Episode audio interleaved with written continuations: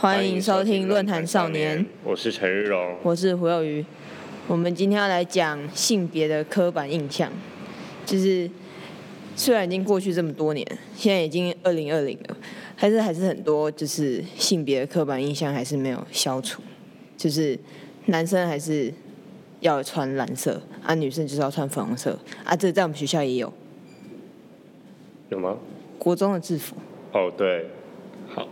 那其实这只是一个就是比较常见的一个性别刻板印象，就是大家对于什么样人应该用什么样的颜色。但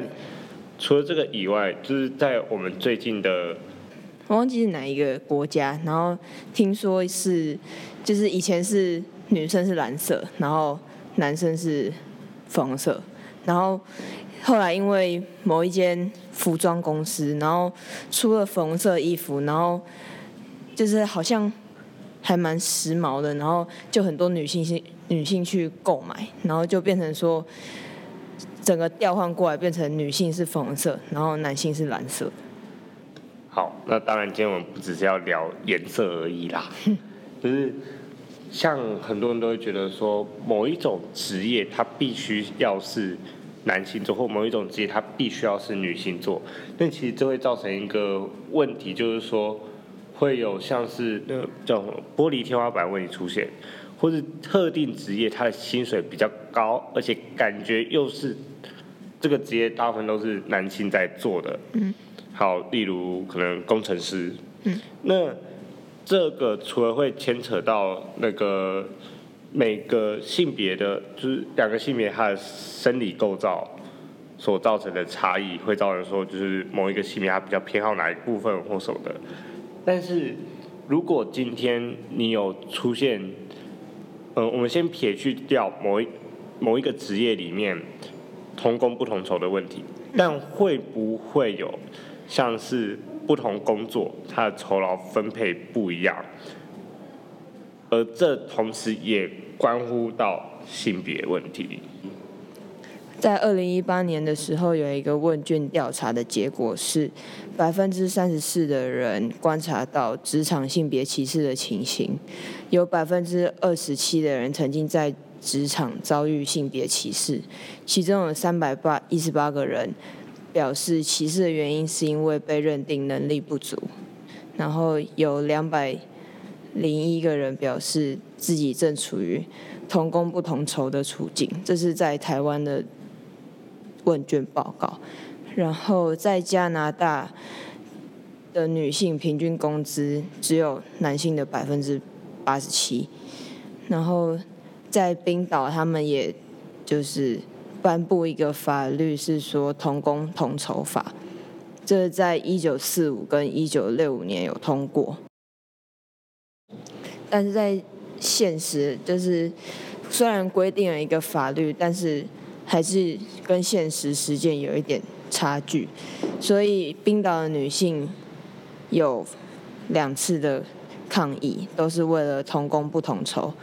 冰岛也在二零一八年规定，超过二十五人的公司或者是机构，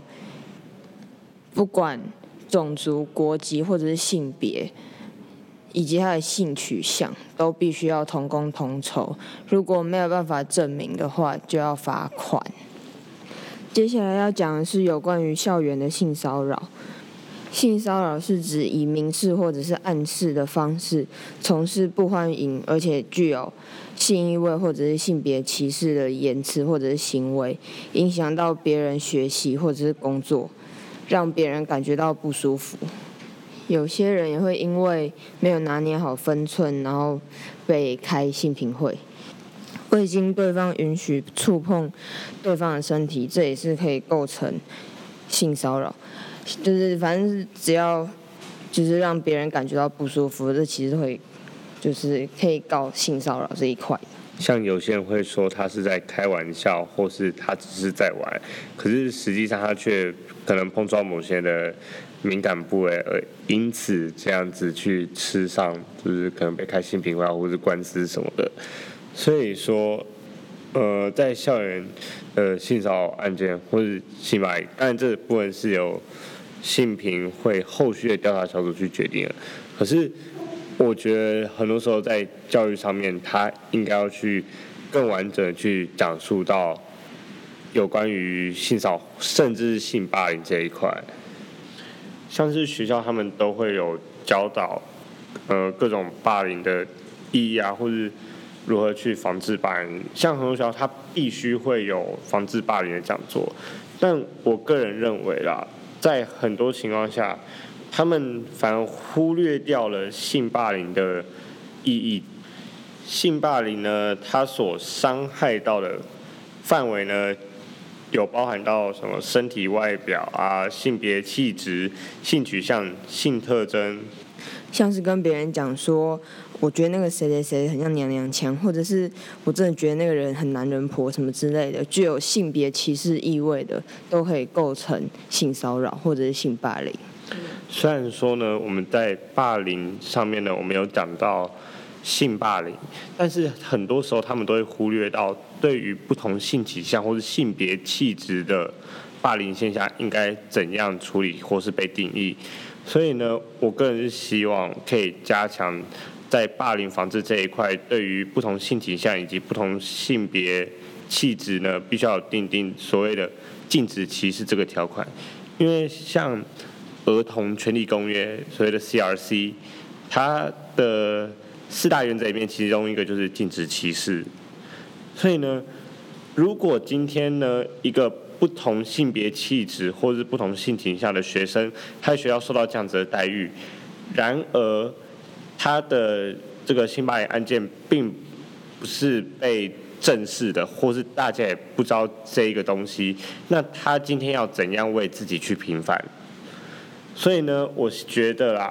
教育这部分确实是有它必须要被改善的地方。我是陈日荣，我是胡有宇，论坛少年，下次见，拜拜。希望可以下次见呐，因为快快结束了，对，也快结束了啊。我们最近这段时间都很忙啦，尤其是现在由于他要去参加一些活动，所以比如说自由呃自主学习时间他也不在。好，就这样。然后非常抱歉，我们拖更拖了应该有一个月了吧？好，但还是感谢大家的支持。就是我们在我们自主学计划书上面写说，我们的预期效益是播放次数达到五百，然后在昨天昨天已经达到这个目标了。谢谢大家。大家。好，拜拜。